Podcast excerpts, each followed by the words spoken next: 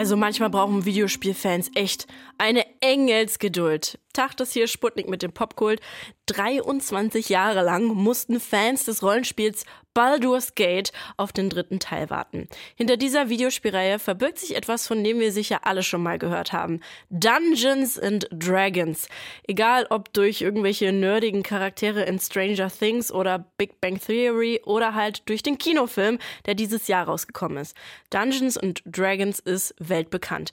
Gutes Timing also für Baldur's Gate 3 und unser Gamechecker Alex hat es natürlich schon für uns gezockt, damit er es uns vorstellen kann. Hallo Alex. Hey. Sag mal, 23 Jahre ist Teil 2 her, Teil 1 sogar 25 Jahre. Muss man die wirklich noch zocken, bevor man jetzt Baldur's Gate 3 spielt? Nee, nee, nee, auf keinen Fall. Okay. Habe ich jetzt selber zum Beispiel auch nicht. Gut. Die EntwicklerInnen von Baldur's Gate 3 sind sich natürlich auch bewusst darüber, dass die wenigsten jetzt die alten Spiele gezockt haben oder überhaupt noch kennen. Und gerade deshalb ist es so krass, wie unfassbar erfolgreich Teil 3 jetzt ist.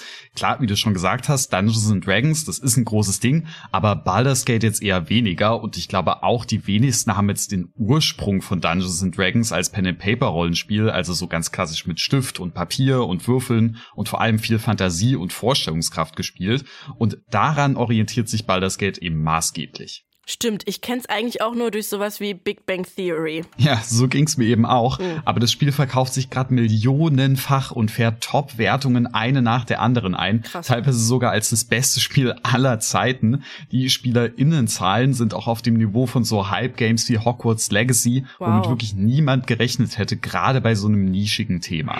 Sag mal, Alex, wie fing denn eigentlich dein Abenteuer mit Baldur's Gate 3 an? Ja, natürlich beginnt's wie in jedem RPG erstmal mit der Charaktererstellung. Mhm. Und da sieht man auch schon, dass es Baldur's Gate mit dem Rollenspiel sehr, sehr ernst meint, denn es gibt sau viele Möglichkeiten, sowohl optische, aber vor allem auch bei den Charaktereigenschaften. Es gibt Elfen, Menschen, Zwerge, Gnome, Halblinge, Halbelfen, Halborks und es waren nur die, die ich aussprechen kann. Bei der Klasse, also bei der Art von Charakter, die man spielen will, da geht's direkt weiter. Es gibt Barde, Druide, Schurke, Zauberer, Barbar. Es könnte wirklich ewig so weitergehen. Subklassen gibt's dann auch noch und Charakterwerte wie Stärke, Geschicklichkeit, Intelligenz und Charisma müssen natürlich auch noch angepasst werden. Das ist alles deswegen wichtig, weil die Charakterwerte wie im Pen-Paper-Rollenspiel üblich natürlich sehr, sehr wichtig sind. Ist mein Charakter jetzt besonders stark, also kann er gut zuhauen oder ist er besonders charismatisch und ist Reden vielleicht eine bessere Option? Ich habe mich da für eine Elfenschurkin entschieden, die besonders gut schleichen kann und sehr redegewandt ist. Boah, ey, da gibt's ja echt wahnsinnig viel zu beachten, Alex.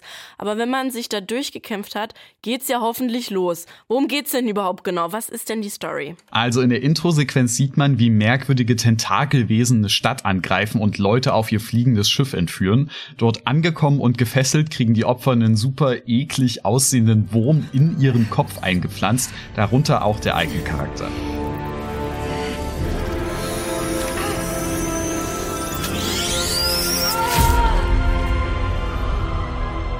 Das Schiff wird allerdings von Drachenreitern attackiert, wodurch man vom abstürzenden Schiff flüchten kann. Recht schnell findet man dann heraus, dass es sich bei den Tentakelwesen um die sogenannten Mindflayer bzw. Gedankenschinder handelt, die ihre Opfer mit Parasiten infizieren, die sie dann nach kurzer Zeit selber zu Mindflayern machen. Man findet zum Glück aber schnell Gleichgesinnte wie die verschlossene Halbelfin Schattenherz, den gut gelaunten Magier Gale oder die stolze Sekunde Githyanki, Kriegerin Lezelle, die auch einen Parasiten in sich tragen und natürlich, wenn man dann schnellstmöglich ein Heilmittel findet We might have escaped, but we still have these little monsters in our heads.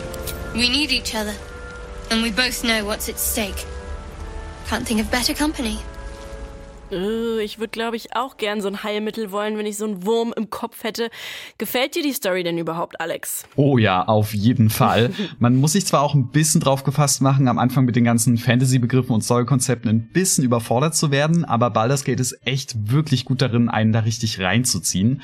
Das liegt vor allem daran, dass die Charaktere alle richtig toll geschrieben sind. Wie in einem klassischen RPG üblich, ist man meistens in einer Gruppe unterwegs und man kann sich auch immer mit den Gruppenmitgliedern unterhalten, sodass die immer alle sehr schnell ans Herz gewachsen sind. Die haben immer eine eigene Meinung zu den neuesten Ereignissen, man schließt Freund und Feindschaften und es können sich sogar Romanzen entwickeln. Es gibt auch eine Erzählerin, die die Rolle des bzw. der Game Master in im Pen and Paper Rollenspiel einnimmt. Man muss also auf jeden Fall auf eine Menge Dialoge stehen. Die sind aber auch immer Teil des Gameplays, also so grundlegende Gesprächsoptionen, die haben alle Charaktere, aber wenn es jetzt darum geht zu lügen, zu überzeugen, mit Fachwissen über Magie zu glänzen oder die Motive des Gegenübers zu durchschauen, da wird ganz klassisch mit einem 20-seitigen Würfel gewürfelt, ob das eben auch klappt. Das klingt zugegebenermaßen ein bisschen nach trockener Zahlenspielerei, aber es ist wirklich toll, wie viele Möglichkeiten das eröffnet und ich sag's dir, so eine 20 zu würfeln, das wird auch nie nicht satisfying sein. Alles klar, also so ein bisschen Retro-Feeling mit Würfeln. Gerade hast du erzählt, Alex, dass man bei der Charaktererstellung und den Dialogen ziemlich große Freiheiten hat. Ist das denn im Rest des Spiels auch so? Yes, und ich glaube, das ist auch eine der größten Stärken von Baldur's Gate. Klar, viele andere Spiele werben jetzt auch damit, dass man das Spiel so spielen kann, wie man will, aber am Ende läuft die Entscheidung doch nur darauf hinaus, ob ich meine Gegner jetzt mit dem Schwert oder mit einem Feuerball bekämpfe.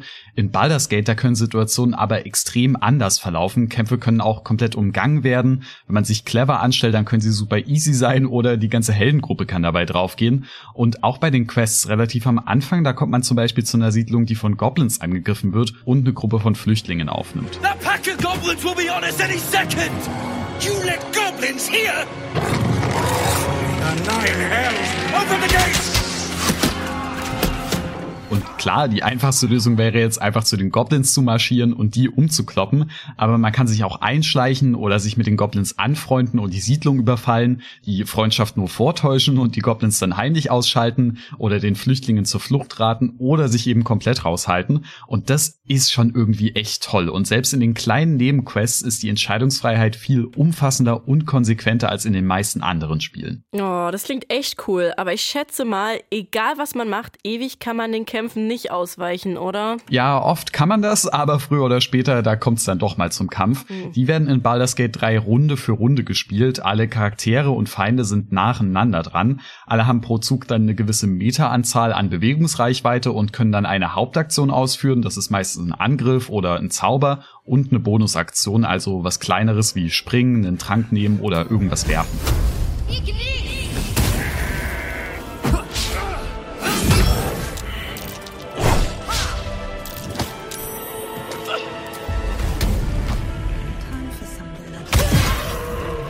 Und auch hier spielen die Würfel eine Rolle. Das wird aber alles eher im Hintergrund berechnet und man kriegt nur das Ergebnis serviert.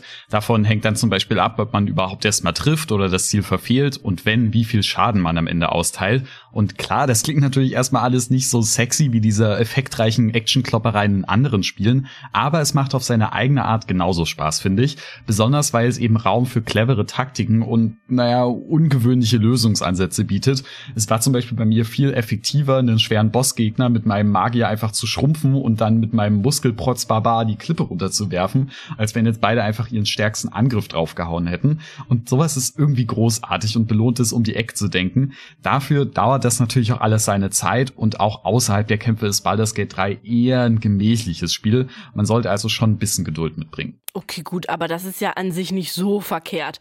Gibt's denn auch irgendetwas, was dir nicht so richtig gefallen hat an dem Spiel, Alex? Kaum. Also es gibt leider nur eine englische Vertonung, aber bei so hm. viel Text ist es überhaupt schon krass, dass da alles eingesprochen ist. Hm. Hier und da ist auch mal eine steife Animation, aber das ist alles nichts Schlimmes. Baldur's Gate 3 ist einfach mal so ein richtiges Rollenspiel, das seinen Namen auch verdient hat und trotz den langsamen Kämpfen, viel Gelaber und Würfelei schafft es, dieses nerdige, nischige Genre irgendwie zugänglich zu machen. Es ist echt ein Ausnahmespiel, das es nur alle Jubeljahre gibt. Deswegen ist auch gerade viele Leute zocken, die Games dieser Art sonst nicht mal mit der Kneifzange anfassen würden. Ich bin richtig happy und werde direkt hiernach auch noch weiter zocken. Wow, also richtig krasses Lob von unserem Gamechecker Alex. Baldur's Gate 3 ist aktuell leider nur für den Computer, also für den PC verfügbar für so um die 80 Euro, ist also nicht günstig. Ab September gibt's das Ganze aber auch für die PlayStation 5 und Alex hat mir auch verraten, später in diesem Jahr dann auch noch für die Xbox.